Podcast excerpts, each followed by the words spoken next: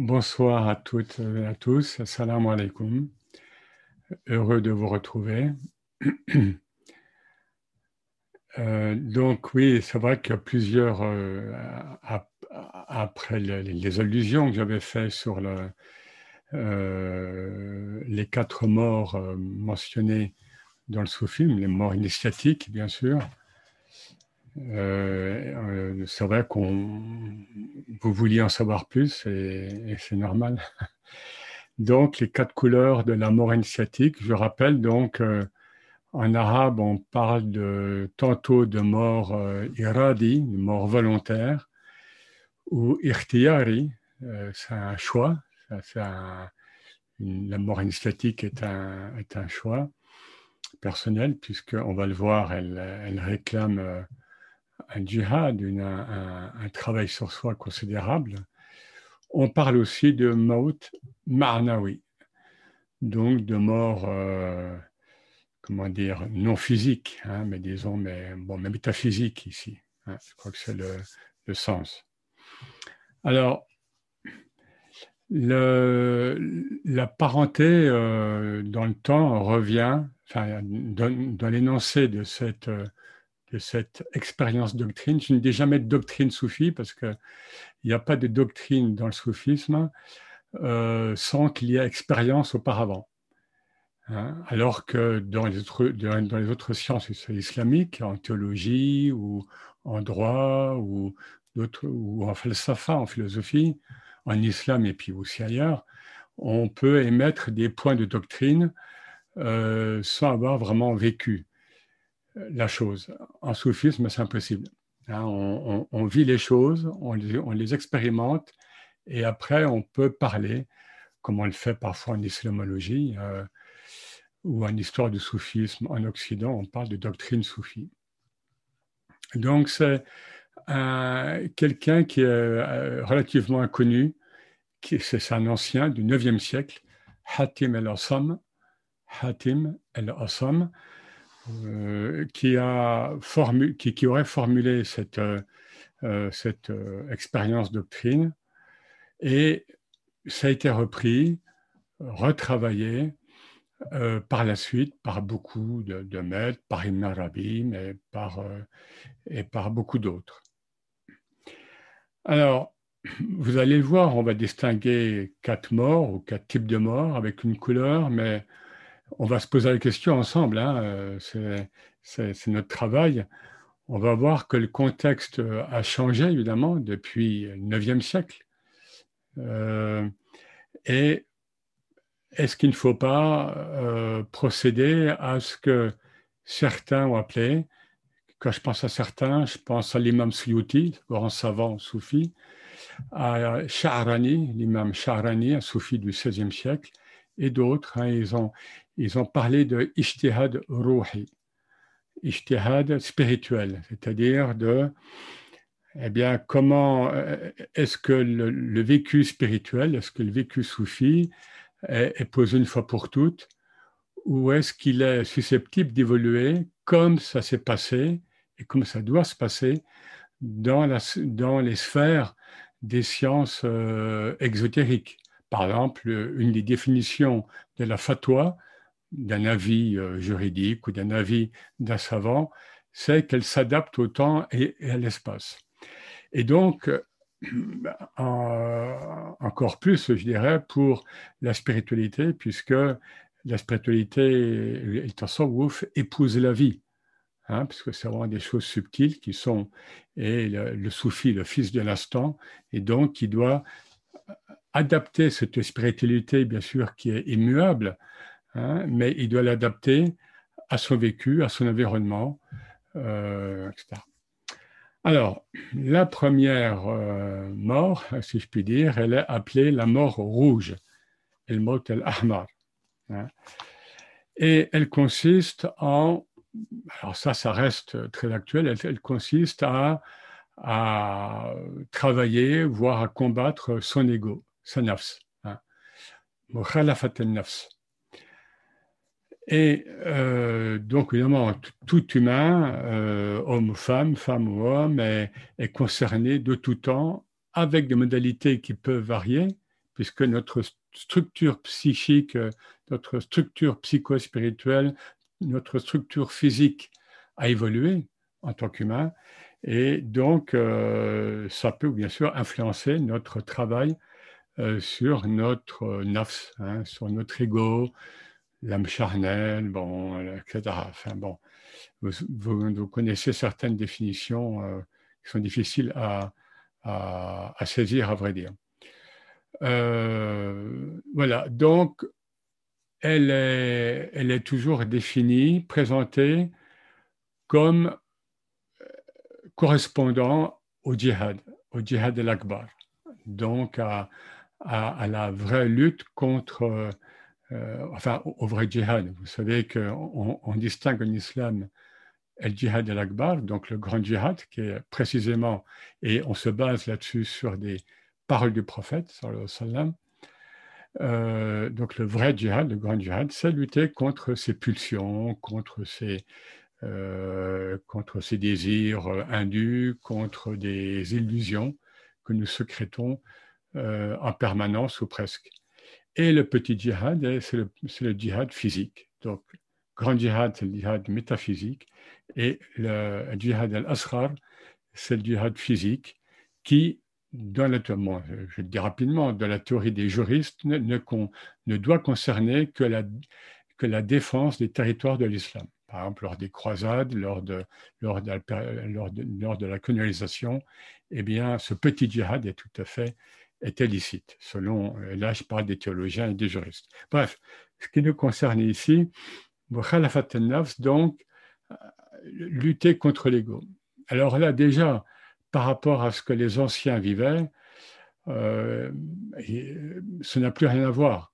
Lorsqu'on lit les textes des anciens, notamment ceux de, ceux de l'école Malamati euh, du 8, 9e siècle, 8e, 9e siècle, euh, donc d'Asie centrale, là nous sommes dans le Khorasan, ils étaient impitoyables avec eux-mêmes, Hein, et, et, aussi avec, avec les autres parfois. Hein. C'était donc une école très dure, Asie centrale, hein, et qui va, et cette école, elle va influencer, mais un peu plus tard, l'école de Tasawwuf, l'école de soufisme, qui est d'Irak, irakienne, avec des noms que vous connaissez, Junaid, El-Hallaj, Shibli et d'autres.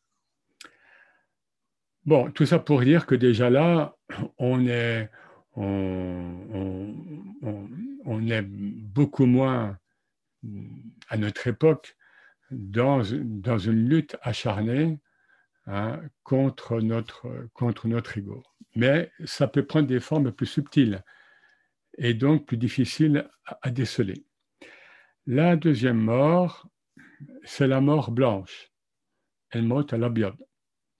Et elle consiste à, en la faim, FAIM, c'est-à-dire euh, s'affamer, hein, euh, ne pas trop manger, manger peu.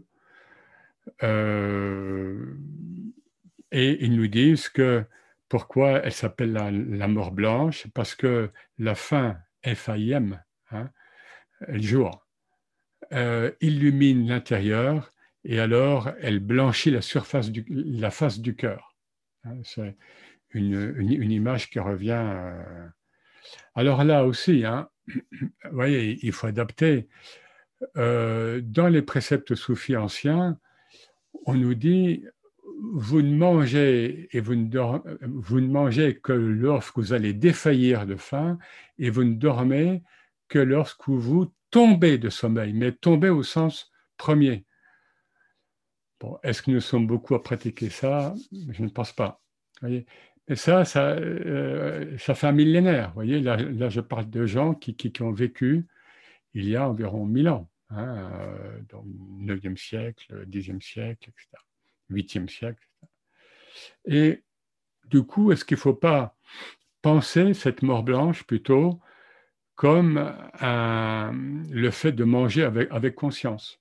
Qu'est-ce que je mange? D'où ça vient? Quelle est l'éthique C'est quoi la viande halal Bref, c'est toute une prise de conscience contre le consumérisme, hein, contre le consumérisme et la malbouffe, hein, pour parler euh, en termes modernes. Bon, je pense que c'est clair. Hein, euh. Ensuite, on passe à la mort verte, el maut el ardar, qui consiste, si je prends les textes de l'époque, qui vont être reproduits par des soufis euh, des siècles euh, ultérieurs, mais on reste toujours à l'époque prémoderne.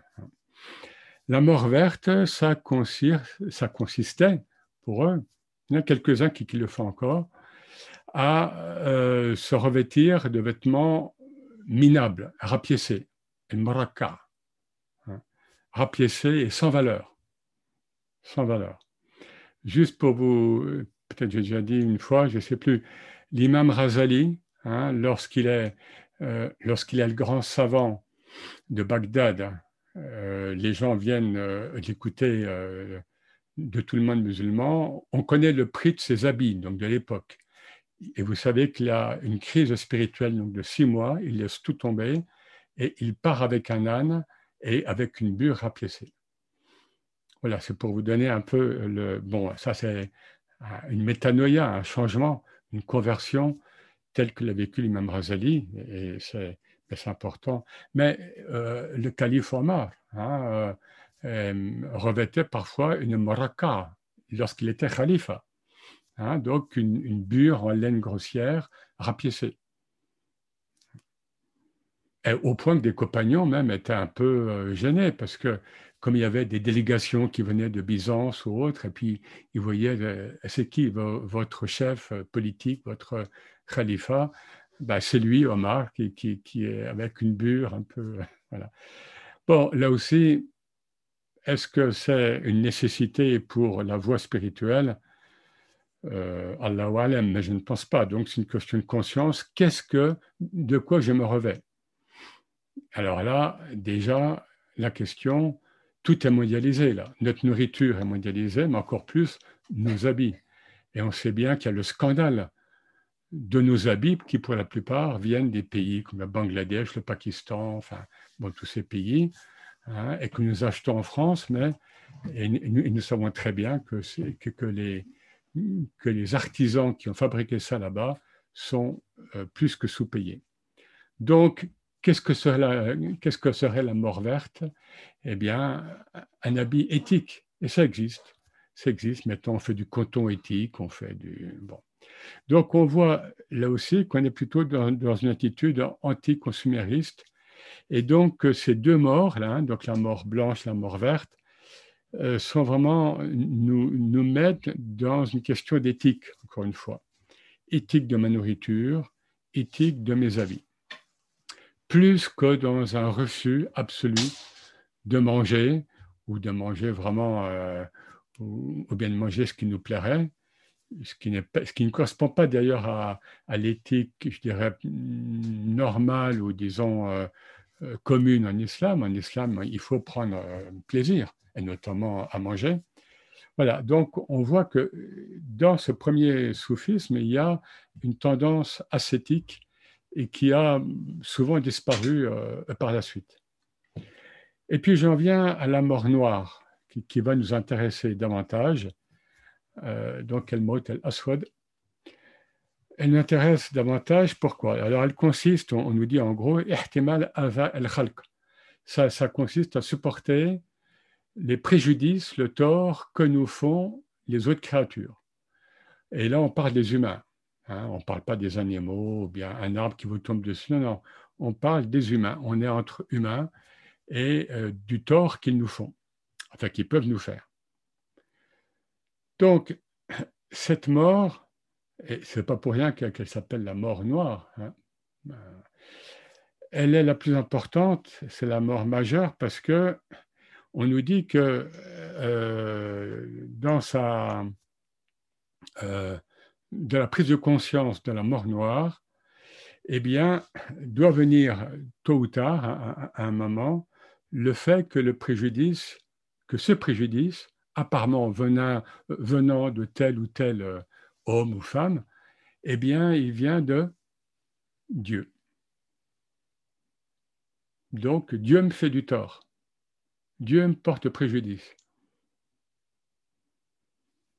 Ah, Bon, alors là, on, retombe, si je puis dire, ou on se hisse plutôt à, cette, euh, à, ce thème, bon, déjà évoqué, hein, mais qu'il faut sans cesse travailler, retravailler, Dieu comme seul agent dans la création. Et donc, les, et donc les, sources nous disent que la mort noire amène au fana, c'est-à-dire à l'extinction de notre conscience individuelle illusoire dans, euh, la présence, dans la hadara, de la présence divine. Dieu seul agent. Alors là, j'ai une. Euh, euh, là, je voudrais vous lire une hikmah, une sagesse de Ibn Atallah, qui est tout à fait dans ce registre. Hein, c'est tout à, bon, beaucoup connaissent la hikam d'Ibn Allah. Voilà, je l'ai lu en arabe et puis en français. Innama, donc Ibn Atallah, soufi égyptien qui est mort en 1309. Innama ajral ava alayk minhum kayla takuna sakinan ilayhim. Arada an yuz'ijaka an kulli shay' hatta la yashghalaka anhu shay'. Traduit, il te fait souffrir par les autres pour que tu ne te reposes pas sur eux. Parce que si tous les humains étaient gentils, euh, des saints, etc., eh bien, finalement, aurait-on besoin de Dieu? Si tout le monde était gentil, humain, euh, euh, finalement, on pourrait rester à un niveau horizontal hein, et on n'aurait pas besoin de Dieu. On, penserait ne pas avoir besoin de Dieu. Or là, Hein, il fait courir le préjudice sur toi, je traduis mot minhum, des humains, eux. Hein. Donc, euh, il, te fait croire, en fait, hein, qu'ils te portent préjudice, qu'ils te font souffrir, pour que tu ne te reposes pas sur eux, mais que tu reviennes toujours à Dieu. Et la suite, il veut te rendre insatisfait de tout pour que rien ne te distrait de lui. Il, hein, c'est quand même euh, essentiel, hein. il veut te rendre insatisfait de tout pour que rien ne te distrait de lui. Là, c'est la, même idée, et c'est la même hikmah. Hein. Si nous étions satisfaits de tout, de, tout notre environnement, de toute, notre conscience psychique, de, de, tout ce qui se passe, euh, euh, bon, ben, pensons à la situation actuelle, et qui pourrait être pire évidemment, eh bien, si nous étions satisfaits de tout, Dieu finalement, pourquoi? Nous avons. Et non. Voilà. Donc, il y a toujours quelque chose qui ne va pas aller dans ce monde de la binarité. Et donc, on l'a vu, il n'y a pas de joie sans douleur, il n'y a pas de plaisir sans souffrance, etc. Hein.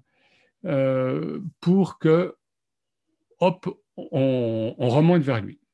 Voilà donc une, une hikmah, une sagesse de Ibn Allah et qui est fondamentale et qui est tout à fait dans la droite ligne hein, de la mort noire. Alors, ça, parfois, enfin, chez certains soufis, en tous les cas, vous avez bien compris que là, on est dans le tawhid, on est dans le principe d'unicité, c'est-à-dire, c'est Dieu qui me nuit. Alors, il y a des, il y a des asbab, il y a des causes secondes Hein, oui, alors un tel, euh, voilà, donc, euh, alors dans le monde, on ne manque jamais hein, de, personnes, de groupes, de pays, de, voilà, enfin, qui, qui, qui, nous portent tort ou dont nous croyons qu'ils nous portent tort ou bien préjudice. Et, euh, et, voilà, et là, ce qu'on nous dit avec la mort noire, c'est non, non, non, ça vient de Dieu. Donc, c'est une sorte de tawhid qui est parfois appelé tawhid el-af'al, le tawhid lié à l'action. Dans la théologie euh, exotérique, ce n'est pas ce qu'ils entendent par le tawhid el-af'al, mais dans, dans, le soufisme, c'est ce qui euh, c'est le cas. C'est-à-dire, tout acte, tout acte euh, venant d'autrui ou, bien de moi, je leur attribue ou bien je me l'attribue. Et là, c'est faux. Là, c'est l'illusion. Si je suis vraiment dans le tawhid, je dois prendre conscience que derrière les causes secondes, derrière le fait que c'est moi qui agis, qui tend le bras, derrière le fait que quelqu'un m'a fait du bien ou du mal, etc., derrière tout ça, il y a la main de Dieu. Alors, quelques exemples coraniques, euh, rapides, mais, vraiment quelques exemples. Hein, si on lit bien le Coran et, le Hadith, hein, euh, on, voit Dieu seul agent. Hein. Exemple, en Coran, donc 53, verset 40, donc Surat al-Najm, euh, verset 43 et 44. Voilà. Wa annahu huwa adhaka wa abka. Et comme par hasard, on trouve la mort. Bon, moi je hein, mais on trouve la mort après. Huwa amata wa ahya. Voilà, donc, le, voilà, et c'est lui, hein, et euh, notez bien, pour les arabisants, l'insistance du, du, pronom. Wa huwa. Hein, et sachez que c'est lui, lui, lui, qui fait rire et qui fait pleurer. C'est comme étonnant comme verset. Je crois rire ou bien je crois pleurer parce que une, chose, une circonstance, un contexte de ma vie fait que ça va m'amener à pleurer ou bien à rire. Donc, pour moi, le rire, le pleur, c'est quelque chose de très humain, puisque Bergson disait que le rire était le propre de l'homme. Hein. Eh bien, je crois que c'est, euh, voilà, horizontal, que c'est. Eh bien, non on prend le Coran, hein, et que c'est lui, Huwa, c'est lui qui te fait, c'est lui qui te fait, c'est lui qui fait rire, c'est lui qui fait pleurer. Et verset suivant, et j'ai redécouvert euh, en, en, pensant à ce verset, et que c'est lui, lui qui fait mourir et qui fait vivre. Et vous vous rappelez ce qu'on a dit il y a deux semaines, la mort avant la vie. La mort avant la vie. Et que c'est lui qui fait mourir et qui fait vivre. Verset suivant. Autre passage, hein, mais parmi d'autres, hein, euh, donc la Sourate 26, versets 80 et 81. Donc c'est Ibrahim, Abraham qui parle. Hein.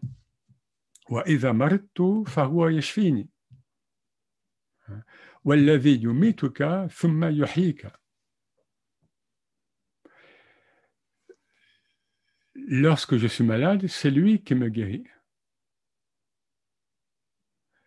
Et c'est lui qui me fait mourir encore et qui me fait vivre. Vous voyez hein, Donc, toujours dans le Coran, la mort est avant la vie.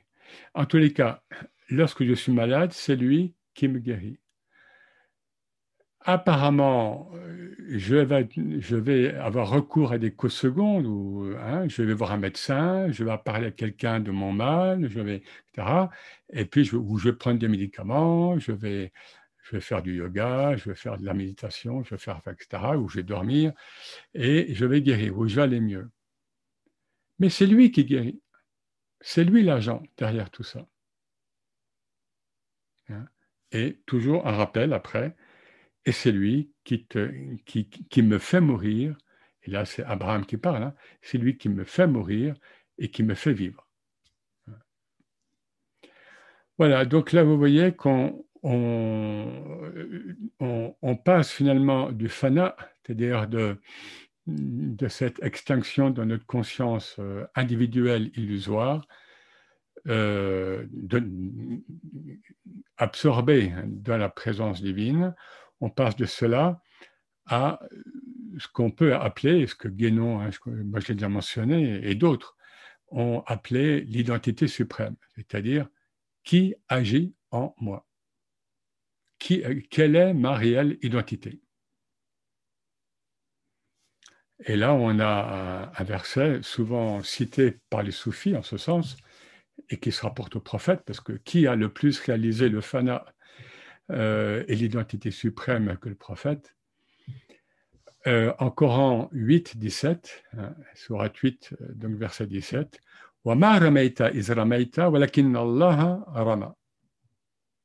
donc, on est dans le contexte de la, bataille de Badr, hein, où les musulmans sont 300 et, les gens de la Mecque sont un millier. Donc, les musulmans sont beaucoup plus faibles. Et le, au début, la bataille tourne mal pour les, les musulmans et le prophète prend, le sallam prend une poignée de gravier ou, de poussière et la lance euh, métaphysiquement ou symboliquement, au sens le plus fort, à l'encontre des Mécois, mais pas, il n'y touche pas, il n'était pas tout près. Hein. Et le sort là de la bataille s'inverse. L'armée des anges, suivant, suivant l'islam, donc euh, intervient aux côtés des musulmans, etc. Donc, qu'est-ce que nous dit ce verset? Ce n'est pas toi qui lançais. Lorsque tu lançais en même temps, c'est toi qui lançais. Hein. Tu as lancé, mais ce n'était pas toi. C'était Allah qui lançait. Si ce n'avait pas été Mohammed Rasulullah, si ce n'a pas été l'envoyé de Dieu et l'être euh, le saint avant tout, avant, d'être prophète qu'il était, cette poignée de cailloux ou de gravier n'aurait rien fait. Elle n'aurait rien fait. Mais c'était un être réalisé spirituellement, et donc Dieu pouvait agir à travers lui en toute transparence. En toute transparence. Et voilà, et, pour finir, on a évidemment ce hadith Qudsi, hadith en-Nawafil, euh, que, moi qui est connu, je, cite juste une partie, hein. mon en français pour aller plus vite, mon serviteur ne cesse de se rapprocher de moi, moi là c'est Dieu qui parle hein, dans le Hadith Qudsi, par des œuvres surérogatoires, nawafil, jusqu'à ce que je l'aime, et quand je l'aime, je suis son ouïe par laquelle il entend, sa vue par laquelle il regarde, sa main avec laquelle il saisit, et son pied avec lequel il marche. Est-ce qu'on réalise bien ce qui est dit là? Et ça, c'est un hadith, euh, donc hadith Qudsi, qui est complètement reconnu. Évidemment, cité souvent par les spirituels de l'islam, euh, par les soufis, mais qui est reconnu dans, sa, dans son authenticité. Donc, voilà, encore une fois, qui agit? Et donc là, la mort noire, vous voyez, nous amène à cette, euh, à cette extinction, à, prendre conscience du caractère ténu et pour aller plus loin, donc illusoire de notre consistance apparente, euh, autonome, et euh, alors que nous sommes tous dans la, hein, dans le, voilà. Donc, et quelque part, on le voit, puis, puis je, y a d'autres versets qui le disent, c'est-à-dire, Ibn Arabi en parle, quoi. Il dit, finalement, la mort, c'est une vie, c'est une forme de vie. Et là, évidemment, on pense à ce, à ce très beau verset, très riche, hein, donc, Inna dar al-akhirata al-hayawan. Hein. Et certes, hein, la, la, la, la, demeure dernière est la vraie vivante, lahiya al-hayawan.